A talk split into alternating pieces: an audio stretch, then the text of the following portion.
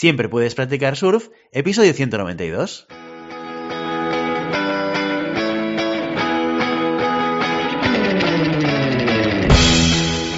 Bienvenido y bienvenida a Siempre puedes practicar surf, el podcast diario sobre recursos humanos. Este podcast está pensado para profesionales de recursos humanos, gerentes o jefes de equipo y podrás encontrar técnicas, consejos, ideas, conceptos y noticias sobre la gestión de personas. Eso sí, con un enfoque práctico y aplicable. Hoy episodio 192 del lunes 21 de marzo del 2022, programa en el que tenemos el placer de contar con un invitado muy especial. Pero antes, dejadme que os recuerde que podéis encontrar más contenido en nuestro blog e información sobre nuestros servicios en nuestra web, en globalhumancon.com. Desde allí os podréis apuntar a nuestra newsletter para no perderos nuestros webinars, streamings y todo el contenido y actividades que organizamos desde la consultoría Global Human Consultants. Nada con sus amigos un par de días entre semana en el mar durante todo el año. Normalmente sobre las 7 de la mañana. Desayuna mirando al Mediterráneo y luego a seguir el día. Y esta es su manera de romper la semana. Una semana o dos al año consigue dejar a sus niñas con sus abuelos y con su pareja se van de viaje o disfrutan de estar en casa tranquilos. Es mucho más de vivir experiencias que de tener cosas. Le gusta escuchar más que hablar. Su negocio es lo que soñaba de pequeño, colaborar con buena gente a la que apoya y ayuda para que hagan mejor su trabajo y ellos a su vez ayuden a sus clientes para que también les vaya de cine. Tiene claro que vender es entender al otro más que hablar de uno mismo, aunque hoy esperamos que hable un poquito de sus experiencias. Hoy en Siempre Puedes Practicar Surf tenemos el placer de contar con David Lloret, socio fundador y único de Asesores Inquietos. David, buenos días y bienvenido. Muy buenos días, Guillermo. Muchas gracias por invitarme a tu casa. No, un placer tenerte con nosotros en, nuestros micrófonos. Eh, una, persona como tú. Yo siempre digo que hay dos tipos de invitado en general en nuestro podcast, ¿no? Los, los tecnócratas, los que sabemos muchos de métodos y procesos, y los que estáis en el barro, que es los que al final os tenéis que enfrentar a la, cruda realidad de, lo que es nuestra temática, que es la gestión de personas. A la cruda realidad con lo bueno y con lo malo que tiene, ¿eh? que tiene dificultades, pero que también tiene muchas alegrías. Y yo creo que tu experiencia, lo comentábamos antes de grabar, tu experiencia eh, como emprendedor y tu experiencia haciendo crecer un negocio y haciéndolo con gente a tu alrededor, es algo que no solamente nos va a ayudar a nosotros, sino que puede ayudar a muchísima gente que nos esté escuchando para poder ver en tu experiencia cosas, elementos que le vayan a ayudar en su día a día y en sus retos. Y a veces incluso darse cuenta de que todos pasamos por dificultades y, eh, son dificultades que muchas veces podemos superar. Así que David, muchísimas gracias por venir y por compartir tu experiencia aquí en Siempre Puedes Practicar Surf. Nada, nada. Pero escucha, ten una cosa clara. Caer en el barro y la experiencia está muy bien, pero el tecnócrata, el, tecnócrata, el que va enseñando y va haciendo propuestas para cambiar y mejorar, es lo que hace que el del barro eh, se ensucie muchísimo menos. ¿eh? No, lo olviden nunca porque es, sois fundamentales. Y de hecho yo, gran parte de mi trabajo es estudiar y analizar cómo se pueden hacer mejor las cosas y eso solamente lo hago leyendo, estudiando, escuchando podcasts como el tuyo. Totalmente de acuerdo, ¿eh? es, totalmente cierto. Y yo siempre digo que a veces el, estar en la parte de la consultoría, en tu caso, en la parte de la asesoría, lo que nos permite es tener tiempo para poder enterarnos de, metodologías, de, cosas innovadoras que suceden a nuestro alrededor, que cuando estás, yo vengo del mundo de la empresa muchísimos años, he estado mucho tiempo en el barro, y cuando estás en el barro a veces solo ves la trinchera, ¿no? Y no te, no te permite ver más allá. Y tener gente alrededor que te pueda sacar de tu, de tu zona de conocimiento, de tu zona de confort, te, ayuda y te puede aportar muchísimo.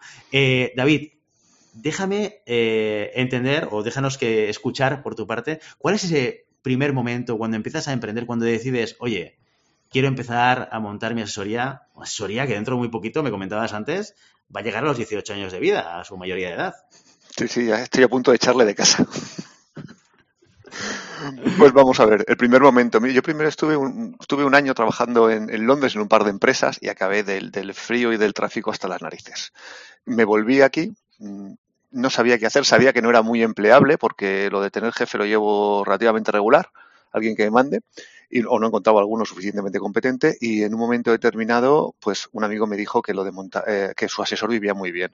Yo con lo de vivir muy bien estoy absolutamente de acuerdo y entonces decidí que nada, que me hacía, que me hacías asesor de empresa. Empecé a estudiar tema de impuestos, estuve como cinco años llevando contabilidad laboral, saliendo a vender, haciendo recursos, conociendo la norma, volviéndome absolutamente loco. Y cuando vi que ya estaba saturado hasta arriba y no podía más, empecé a contratar gente.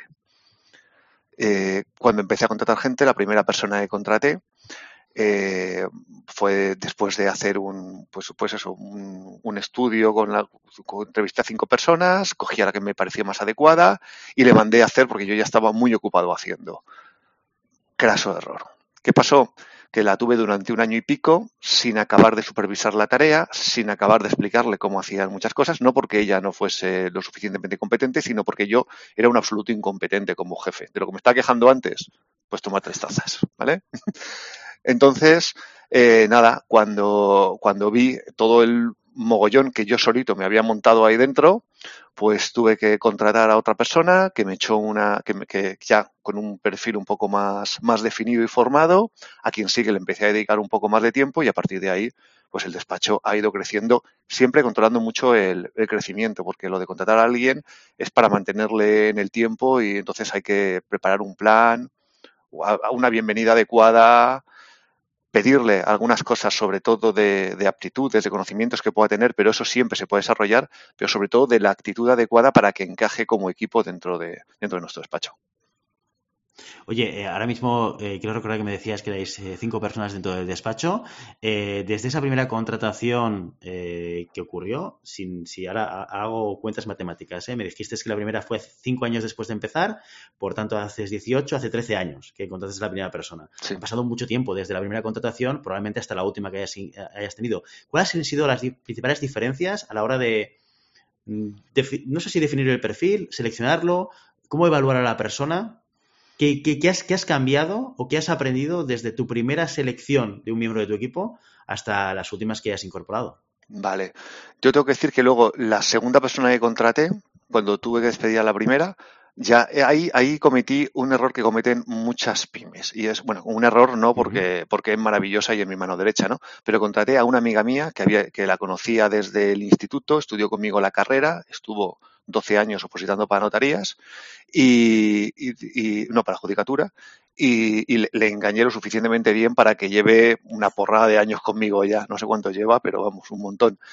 Ahí tuve suerte porque es responsable, es trabajadora, yo ya la conocía y la verdad es que ha ido bastante bien, pero a pesar de eso, eh, poco a poco, fijándome en cómo lo hacía yo y cómo lo hacían también muchos de mis clientes, sí que empecé a elaborar un sistema en el cual intento quitarme determinados sesgos. Es decir, hago que cualquier candidato vaya pasando un proceso de selección para ver un poquitito capacidad intelectual, eh, para ver un poquitito el nivel ético que tiene, para ver un poco, es decir, son determinados perfiles que sepa hacer determinadas tareas con, con eh, los ordenadores, que, que, que sea una, tenga capacidad autocrítica, un pequeño test que me sirve para cribar a mucha gente, con lo cual lo que hago es que ahorro muchísimo tiempo. Esto lo aplico para mí y lo aplico también para, algunos clientes. No es que me dedique a, seleccionar personal ni muchísimo menos, pero dentro de un servicio que tenemos que se llama Programa de Desarrollo Empresarial, lo que hacemos es darle determinadas herramientas a la empresa para que pueda funcionar mejor y, y, y evite muchos de los errores en los cuales uno mismo ha caído o ha visto caer a mucha gente. Oye, o sea, que eres usuario de, de, de test, entiendo, de, de, capacitación, de competencias, de personalidad. ¿Cuál de ellos son los que más utilizas o cuáles son los más, eh, los que tú le das más valor o incluso que recomiendas a tus clientes? No, mira, mira, no hago, la, la, única parte que hago de test intelectual, no me preguntes ahora el nombre porque no me acuerdo, pero consistía simplemente en una serie, en un cuento de series lógicas. Creo, eran, son 25 series lógicas y a partir de ahí, que son más o menos fáciles, pero a partir de ahí, por ahí ya me determinan dos cosas. Uno, que se dedica a hacerlo, que hay gente que ni lo hace o que no sabe cómo hacerlo, y hay, y hay otros que ya me dicen, pues si el resultado me has aceptado por lo menos un 80%, 90%, ya, ya te considero que tiene esa capacidad intelectual suficiente para tener a alguien listo dentro del equipo, que al fin y al cabo es lo que nosotros queremos, tener gente bastante capaz. Y, aparte de, estos test, o ese test de, que me suena el típico test de razonamiento, ¿no? Eh, dentro de la entrevista, ¿qué tipo de preguntas haces? ¿En qué te fijas? Depende en función del tipo de, perfil eh, dentro de tu equipo. No sé si tienes perfiles más comerciales o tienes perfiles más operativos o tienes un perfil más genérico y, uh, y, en base a eso dices, oye, pues mira, las capacidades, relación con el cliente, orientación a resultados, ¿qué, ¿qué, elementos tienes en cuenta o son para ti muy críticos a la hora de poder preguntar dentro de una propia entrevista y cómo los evalúas? Vale. Eh, es, es, amplio, pero podría decirte, en general hay algunas cosas que sé que hago. Porque yo, por ejemplo, evalúo valores tan intangibles como la puntualidad. Para mí es importante que si tienes una cita donde puede ser tu nuevo puesto de trabajo, eh, seas, llegues puntual y no haya ningún problema. Generalmente, bastante gente suele serlo. Lo que valoro también, por ejemplo, es que si pregunto algo de la empresa, haya tenido el detalle de ver la página web, de haber ojeado un poquitito, de saber dónde se mete, no que vaya al tuntún a cualquier lado. Y eso pasa. Yo, mira, me estás hablando de test y hay una cosa que me gusta mucho hacer, que es, eh, ¿te sabes lo que es la cláusula Van Helsen? No, no lo conozco. Es, este, este era, los Van Halen eran un grupo de música, perdón, he dicho, se me van con los nombres, perfecto. Pues esto es lo que hicieron, lo que dice Van Halen, sí, es que se me, se me ha ido. Lo que, lo que hicieron, eh, tenían, por lo visto, unos altavoces del tamaño de King Kong para llevar a cada uno de los conciertos, porque la música tenía que ser allí atronadora. ¿Y qué pasaba? Que se había encargado ya algún escenario por culpa del peso de los altavoces. ¿Qué hicieron? Como no podían estar supervisando el 100% de todo para que cumpliese los requisitos, dentro de los contratos, lo que establecieron fue que, no sé, la cláusula veintitantos era que tenían que poner en su, en, su camerino una, un bol con, con las bolitas de estas de los chocolates de Manems, pero creo que era, no sé si el color marrón o el rojo, uno no tenía que aparecer allí dentro. Y entonces, cuando iban y veían que el bol no estaba, decía, bueno, si esta condición se ha cumplido, probablemente todo lo demás también se haya cumplido. Esto de contratar es muchas veces como una cita rápida. Tienes que ver cómo va a ser tus próximos 10 años según el gesto de coja la cuchara. ¿Qué se me ocurre a mí muchas veces? En la solicitud, cuando, cuando mm, pido candidatos, incluyo una cláusula en la cual digo, tienes que incluirme en el punto de observaciones la palabra coliflor porque yo estoy buscando a alguien que sea observador y que tenga atención a los detalles y si no me lo has puesto coliflor, yo ya tengo claro que esto ni te lo has leído. O sea, no te preocupes. ¿Qué pasa? Hay un 30 o un 40% que no pone coliflor en observaciones, con lo cual ya sé, ya estoy sacando gente de la lista. Si no te has fijado aquí, más adelante seguro que me la lías. Totalmente. Mira, ahora me contabas la historia y creo que alguien más nos lo había contado en algún, en algún episodio del podcast y me ha venido a, me ha venido a la mente. Eso está muy bien porque entonces puedes ver en, la práctica elementos como la capacidad de atención eh, eh, y, lo puedes contrastar muy bien. Claro, mucha gente ahora se preguntará, porque también sucede, eh, sobre todo cuando eres una empresa quizás pequeña, eres una pyme o estás empezando, eso está muy bien, pero ¿qué sucede con aquellas posiciones en las cuales te cuesta atraer a las personas? Te cuesta encontrar talento. No sé si tienes algún caso o en tu equipo ha habido momentos en los cuales hayas tenido dificultades para poder encontrar candidatos. Vamos a ver, aquí lo que pasa es que nos tenemos que, centrar en la realidad. Sí, hay algunos puestos los cuales cuestan más. El problema suele ser es en qué está pidiendo el empresario qué es, qué es el mercado, qué precio está poniendo, muchas veces es eh, parte es eso, o qué condiciones está poniendo. Porque claro, yo recuerdo que hace poco hiciste un caso práctico tú en el cual pedías que supiese español, alemán, chino, que le importase trabajar como un negro, que no tuviese familia. ¿A dónde vas? ¿A dónde vas? Entonces, dentro de uno, y además también qué continuidad quieres. Yo no quiero una persona así en mi empresa. ¿Por qué? Porque yo no quiero a alguien que se deje la vida, yo quiero a alguien que tenga una vida. Y entonces, eh, pero es verdad que estábamos hablando de lo mío. ¿Qué tienes que hacer? Acompasar necesidad real con lo otro. Y luego también, muy importante, yo, por ejemplo, sí que valoro mucho más la actitud que la aptitud. Es la capacidad de aprender que el que ya sepas algo. Porque muchas veces puedes coger un diamante al bruto y pulirlo. Y está demostrado que si le pones la atención, la dedicación adecuada y si sabes dirigir de una manera correcta, los resultados que consigues de un equipo son brutales, sin tener que ser ni los más listos, ni los más inteligentes, ni los más estrella, ni los más rubios, ni los más nada. Y probablemente esto es lo que diferencia a un buen líder o un líder extraordinario de un líder normal, ¿no? El conseguir sacar lo mejor de cada uno en cada contexto, ¿no? Y poder identificar aquellas cosas y ese diamante en bruto o esas capacidades que tiene cada persona y proyectarlas en su máxima, en su máxima, máximo esplendor, ¿no? O máxima potencia. Eh, y, mira, justamente hablas de un tema que me comentabas al principio de la entrevista que creo y me gustaría recuperar, que es ese proceso de onboarding, ese proceso de incorporación. Buscas a la persona, encuentras al candidato, haces tus pruebas, dices más o menos que puede encajar, que yo siempre digo que esto, esto de los procesos de búsqueda, de selección o de evaluación son elementos que nos ayudan a reducir el riesgo, pero no lo eliminan, porque al final a la persona la ves en el día a día, ¿eh? O sea, ya podemos hacer mil pruebas y el disc, el DOSC y lo que tú quieras, pero luego está la persona en el contexto trabajando. Y ahí es cuando te, juegas eh, la, realidad de ver a la persona eh, pues en el día a día, ¿no? Y ver cómo, cómo funciona. Una vez tú has hecho esto y ya la tienes incorporada, nos, nos lo comentabas antes, la primera incorporación no lo hiciste, la dejaste un poco eh, sola, entre comillas, ¿no? Eh, y no funcionó. A partir de la segunda sí que empezaste a hacerlo. ¿Cuáles son las cosas más relevantes en ese proceso de onboarding o en ese proceso de incorporación cuando la persona se, incorpora en tu equipo que creas que son el, ABC? O sea, lo que nunca puedes dejar de hacer para asegurar unos mínimos y ayudar a esa persona que lo más rápidamente posible dé rendimiento y forma parte del equipo de manera activa. Mira, lo primero es tener muy bien preparada una bienvenida. Una bienvenida, ¿qué quiere decir? Primero, quiénes somos.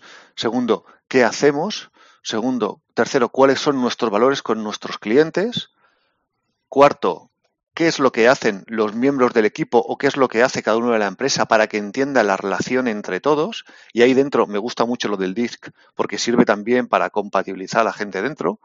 Pero sobre todo, dejarle muy claras cuáles son las expectativas, qué necesita y, ir dándole, y sobre todo al principio, pero vamos, yo, yo lo hago yo lo hago, da igual los años que lleven, determinadas reuniones de apoyo para ayudarle a desarrollar las funciones, para asegurarse que está entendiendo todo, para supervisar que la tarea esté haciéndose correctamente, de tal manera que tú al final tienes una persona que entiende lo que está haciendo, que no lo hace como un robot, que entiende que tiene además agilidad y capacidad, que en un momento determinado alguien responsable también va a poder ayudarle o echarle una mano, porque yo siempre digo lo mismo, o sea, me vienes aquí con un problema y con una propuesta de solución mínimo para entrar, porque tenéis que ser capaces e independientes para hacer vuestra tarea.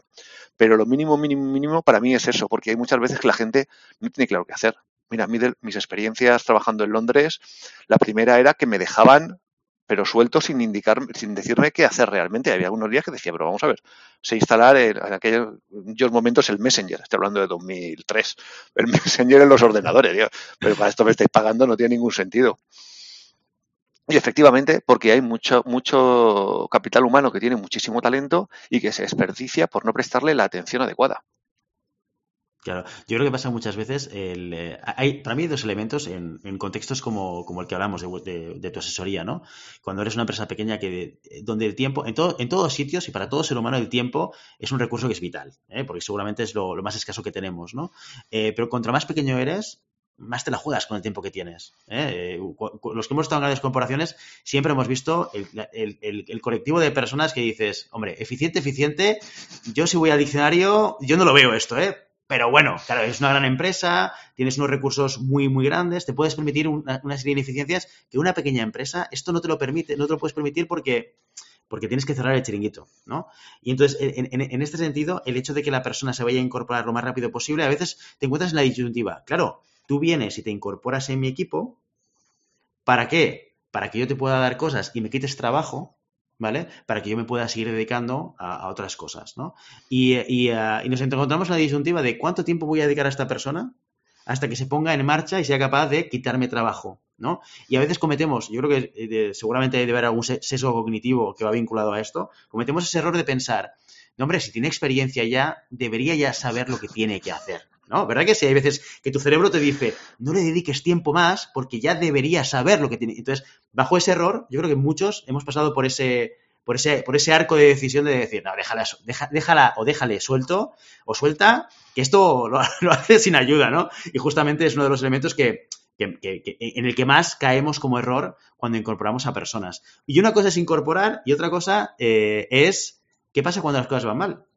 ¿Sabes? De, aquello que muchas veces no se habla, porque esto también sucede en todas las empresas, ¿no? Y en empresas pequeñas, seguramente el impacto de que alguien se marche es muchísimo más grande que en empresas grandes.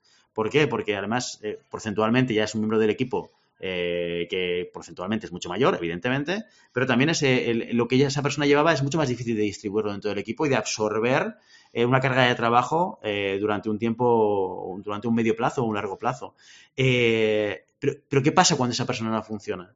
En, tu experiencia, me decías que hayas echado a una persona. Cuéntanos esta, esta experiencia. Bueno, yo he echado a una persona, pero luego eh, dentro de otras empresas he visto y he echado a más gente todavía, porque algunas veces algunos clientes me dejan meter mano por ahí. Eh, ¿Qué es lo que es muy desagradable? Yo creo que no hay nadie que disfrute despidiendo a, nadie y mandándole a la calle, pero hay veces que no sé. Yo en este caso incluso creo que despedí también por, por, por incompetente, me tendría que haber echado a mí mismo, no, no a esa persona, ¿vale? Eh, pero hay veces en los cuales es verdad que hay gente que no, o simplemente sobra en el proceso porque sus funciones pueden ser repartidas entre otras personas o simplemente no está dando los resultados o, o, está cumpliendo con los compromisos que adquiere al entrar dentro del negocio, que tienen que estar medidos y que sean más o menos razonables, ¿vale? Mm, lo único que tienes que hacer en ese momento es ser lo más claro posible. Una vez que se haya avisado, se haya intentado rectificar y no se haya vuelto al sitio, esa conversación eh, tiene que ser dura pero clara. Eh, se ha acabado nuestra relación, este es el finiquito mm, y, y chimpum pirulero. No puedes darle muchas más vueltas a todo eso. Y, es, y luego lo que pasa es que sí que es importante que, mira, cuando se van, cuando los tienes que echar, es, es muy importante el tener una duplicidad de personas dentro del equipo que sepan hacer las tareas, porque si no en una pequeña empresa sí que te puedes quedar muy descolgado, como alguien se vaya y se lleve parte del proceso productivo y no tengas capacidad de reemplazo inmediato para hacerlo. Eso es muy peligroso y también lo mismo, si hay que preparar a alguien que se tenga que, que tenga que marcharse de la empresa, hay que intentar a la medida de lo posible prevenir, que yo creo que es una cosa que muchas veces no se hace correctamente, sino que se improvisa y no se puede improvisar una contratación. Por ejemplo, yo lo he visto, por lo menos por, por, clientes míos, se contrata con demasiada prisa porque hace falta cubrir un puesto o hace falta algo con urgencia y a veces se te queda la persona que no es adecuada durante muchísimo tiempo. Prevenir, preparar, organizar un poco todo, que es la tarea del gerente de la empresa, eso es muy importante tenerlo visto para que no haya ningún problema o minimizar los daños o tenerlos controlados. No, no, totalmente. Yo, mira, recuerdo cuando empecé a aprender yo, que llevo muchísimo menos tiempo que tú, eh, tenía un compañero que llevaba 10 años emprendiendo y me decía, Guillermo, si fichas a alguien cuando lo necesitas, ya llegas tarde la historia que tú cuentas. Ya, es que tengo, claro, ya, ya estoy sobrepasado de trabajo, ahora tengo que incorporar a alguien mal, mal, más mal porque el tiempo corre en tu contra, vas a hacer un proceso rápido, vas a incorporar a alguien, sois muy pocas personas, esa persona va a ser muy clave para que funcione bien, mal, todo mal, ya va, ya va todo mal. O sea, ya vas de un punto de partida que, que vas presionado por el tiempo, ¿no? Y eh, cuando no debería ser así. También es cierto que esto dicho en palabras es muy fácil, pero cuando tú eres el emprendedor que estás solo y vas viendo tu cuenta de resultados y sabes cuál es el riesgo que tienes y cuál es lo que, cuál, ingresas y cuál puede ser el gasto, porque incorporar a alguien es, es una, la primera persona que incorporas, yo creo que es la, probablemente la decisión más complicada económicamente. O te van muy bien las cosas que dices, bueno, pues oye, no pasa nada, o en general los que emprenden ese primer paso, oye, Mm, yo tengo que poner de mi parte y tengo que reducir los beneficios o mis propios ingresos para poder dar ese salto. Entonces, hacerlo con tiempo también es difícil. Con lo cual, yo el reto en todos, en todos los aspectos no es fácil y probablemente por eso la gente no emprende todo el mundo, ¿eh? porque emprender pues tiene sus retos y tiene sus dificultades. Eh, llegados a ese punto en el cual tú incorporas a la persona, juegas con ese elemento de poder acompañarla o no y sobre todo reaccionar eh, ante... A mí me gusta mucho lo que decías de acompañar a la persona para ver si redirigir la situación y si no ser muy claro y, que no pasa nada porque el mundo es muy grande, el mercado es muy grande y si no estás contento o no hay un match entre la, empresa proyecto y la persona, lo mejor que puedes hacer es separarlo, cosa que nunca es fácil para nadie, ¿no?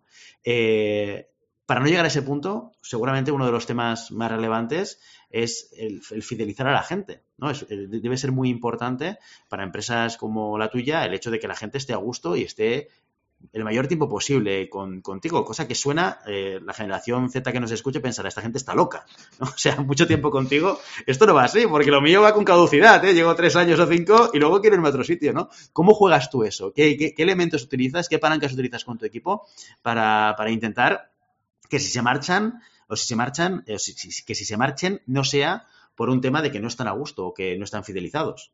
Muy bien. Mira, lo primero que hago yo es tratarles muy bien. Dedicarles un tiempo, todas las semanas, un tiempo individual a cada uno de ellos para, para acompañarles, para ayudarles, lo que hemos estado hablando antes, de, echarles una mano a hacer bien su trabajo. Sobre todo porque si lo hacen ellos, pasa una cosa maravillosa y es que no lo tengo que hacer yo.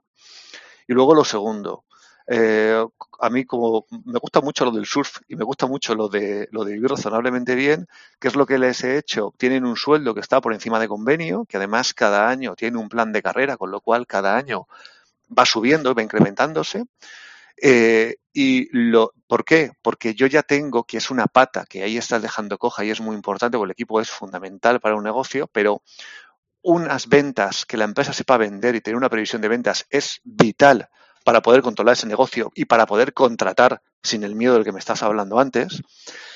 Entonces, a partir de ahí, ¿qué es lo que he hecho yo? Tener además también un horario de ser humano decente. Yo les hago entrar entre las 8 y las 8 y media de la mañana y se van entre las 2 y media y las 3 de la tarde.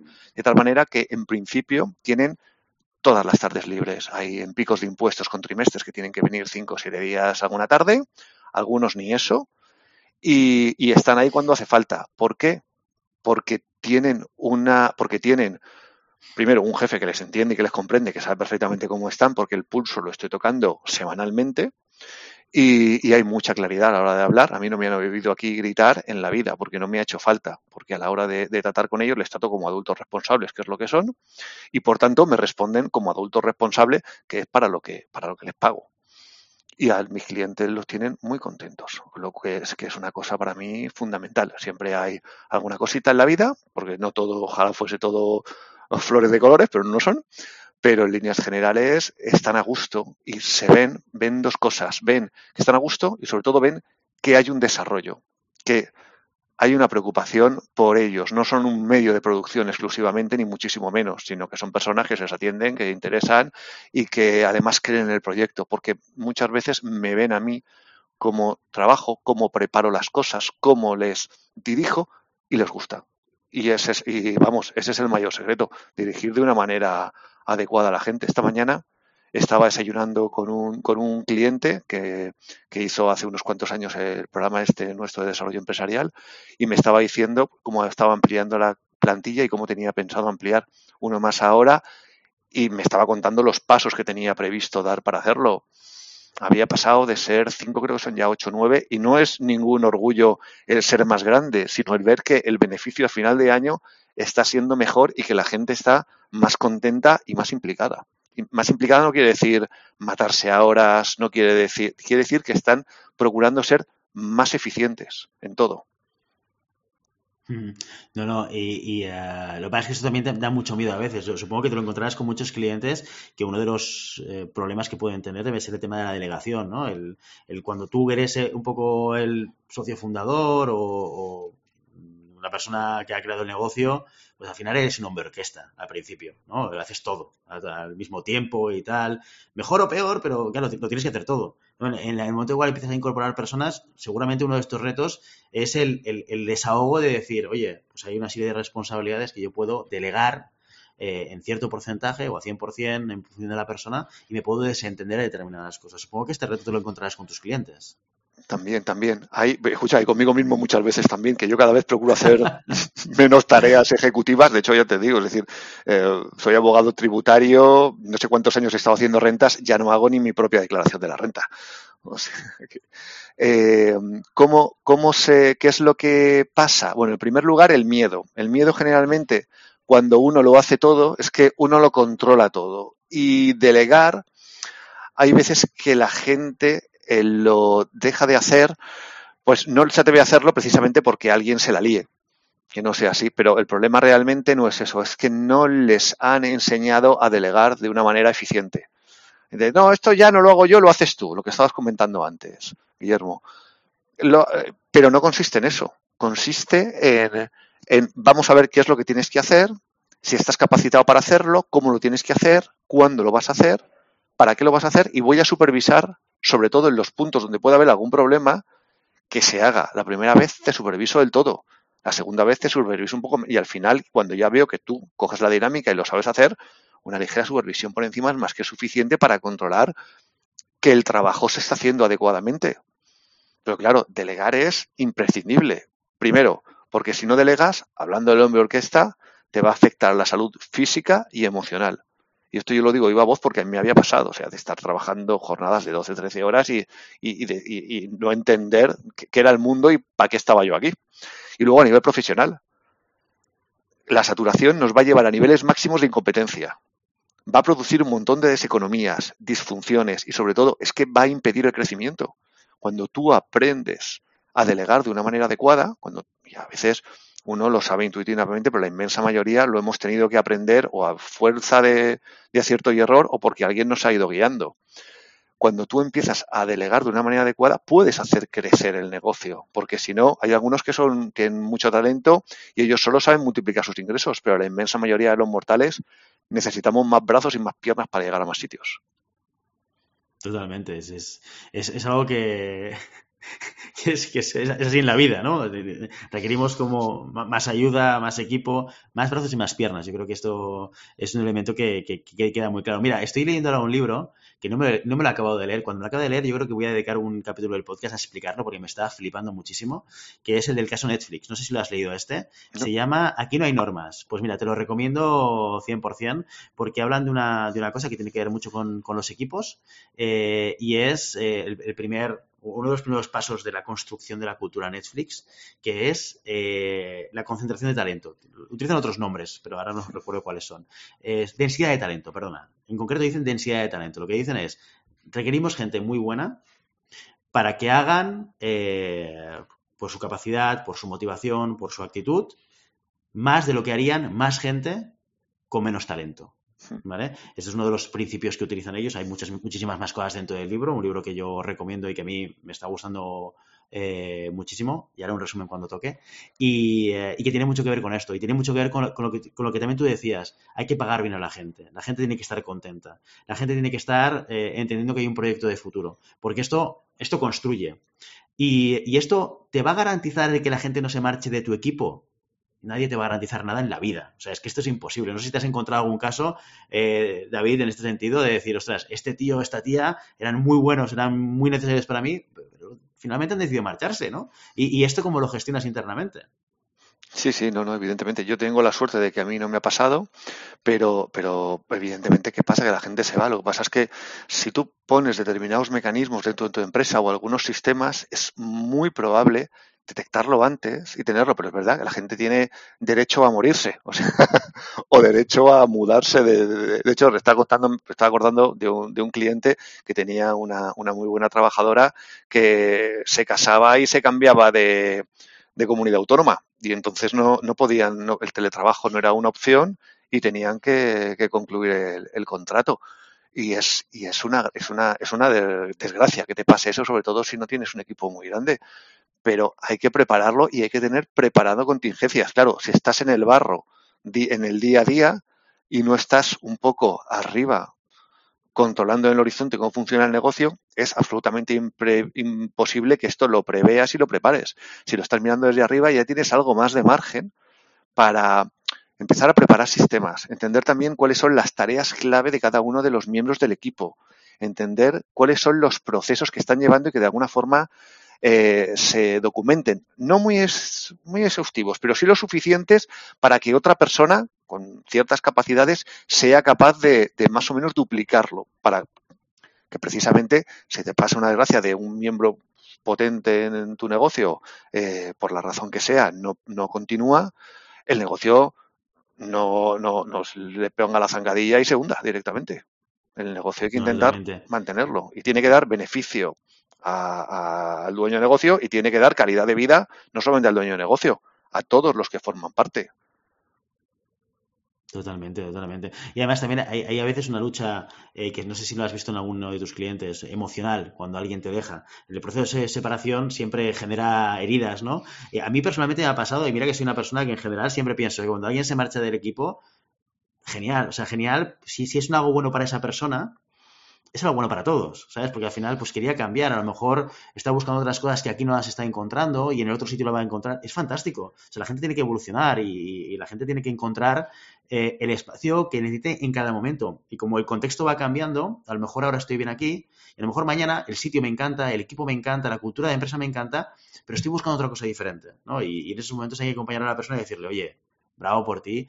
Pero a veces me encuentro con esta emoción de, del rechazo, de decir, hostia, Mm, con todo lo que hemos invertido en ti. Este, este, concepto que es un poco más egoísta, ¿eh? Sin, claramente. O sea, he, invertido mucho en ti eh, para ayudarte a crecer y ahora vas y, y, me dejas tirado, ¿no?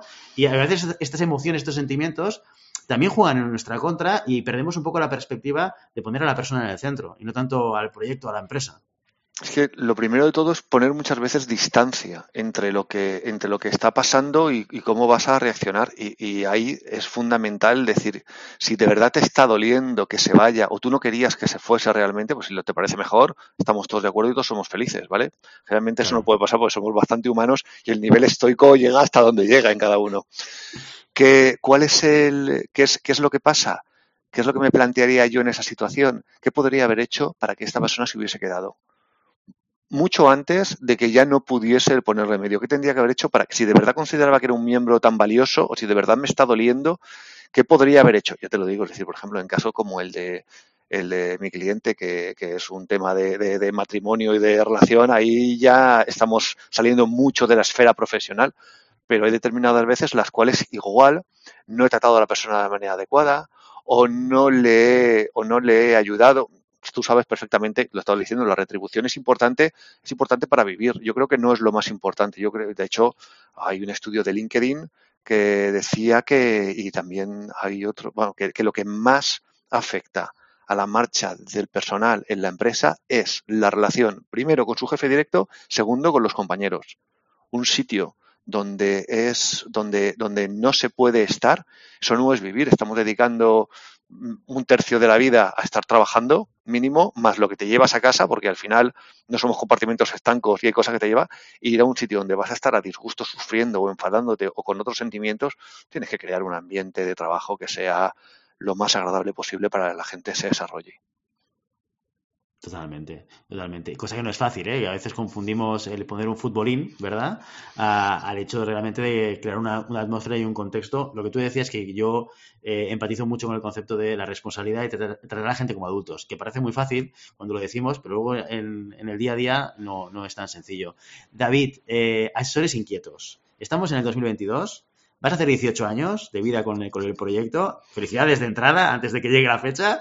Eh, ¿qué, qué, vas a esperar? ¿Qué esperas del proyecto en los próximos 3, 4, 5 años? Gracias, porque me sigue dando de comer bastante bien, así que no me, no me, no me quejo. La verdad es que espero un poco más de crecimiento de, del equipo. ¿Por qué? Para acabar de conseguir una duplicidad en tareas. Todavía, como es un despacho no muy grande, todavía hay determinados compañeros que son especialistas en alguna tarea y me gustaría que más gente pudiese hacerlo todo. Esa es una parte. Y luego hay otra que es eh, contratar a una persona más dentro del programa de desarrollo empresarial que impartimos y, y, ayudarle a ir a, a, que, a que funcione y ayudar a más empresarios a dirigir un poco mejor su negocio, pues aterrizando y acompañándoles para que cojan hábitos de estos que no sean solamente teoría y palabras bonitas, sino que realmente sea una aplicación constante en la empresa, que al principio cuesta, pero que pero que realmente una vez que lo entiendes y sobre todo empiezas a disfrutar de los resultados, es que no hay marcha atrás. Totalmente. Oye, David, hoy hemos decidido hablar un poco de la trayectoria de, asesores inquietos y ver un poco esa gestión del equipo, como la ha sido Hacienda. Que, que, sepa todo el mundo que David tiene muchas cosas más interesantes de las que hablar y que yo recomiendo que vayáis a su perfil de LinkedIn, donde ha ido participando en otras charlas y en, y en otros eventos, donde vais a poder escuchar muchísimas más historias sobre David, sobre su experiencia y sobre otras temáticas de las cuales tiene mucho que explicar. David, aparte de LinkedIn, ¿dónde la gente te puede encontrar para saber más de ti? Mira, es muy fácil. En asesoresinquietos.com te metes dentro, dejas el email y yo todos los días a las 3 de la tarde te escribo. Todos los días a las 3 de la tarde doy una pincelada, igual cuento un chiste, igual te doy algo para que reflexiones sobre el negocio y te voy metiendo un poquitito en la mentalidad de empezar a pensar en cómo dirigir mejor el negocio, lo cual hace mucha falta. También te lo digo, cada email o casi cada email intentaré vender el programa de desarrollo empresarial. Muy bien, David Lloret, muchísimas gracias por dedicarnos tu tiempo, por explicarnos tu historia y tu experiencia y por compartirla con todos nosotros. Muchísimas gracias a ti, Guillermo. Me lo he pasado fenomenal. pues esperemos que vuelvas. Cuando quieras. Y ya sabes, no puedes tener las olas, pero siempre puedes practicar surf. Y hasta aquí nuestro episodio de hoy. Como siempre queremos invitaros a que os pongáis en contacto con nosotros, nos deis vuestra opinión y nos sugeráis si tenéis algún tema o alguna pregunta concreta. Lo podéis hacer a través de la página de contacto en globalhumancom.com barra contáctanos o a través de las redes sociales. Estamos en Facebook, en Instagram, en Twitter y en LinkedIn. Y si el contenido de este podcast te gusta, no te olvides de suscribirte, darnos 5 estrellas en iTunes y me gusta tanto en iVoox como en Spotify. Igualmente recuerda que puedes encontrar más contenidos, noticias y recursos en nuestra web, en globalhumancon.com. Muchas gracias por todo, por tu tiempo, por tu atención y por tu interés en estos temas sobre gestión de personas. Nos escuchamos mañana martes con las noticias de la semana. Hasta entonces, feliz día.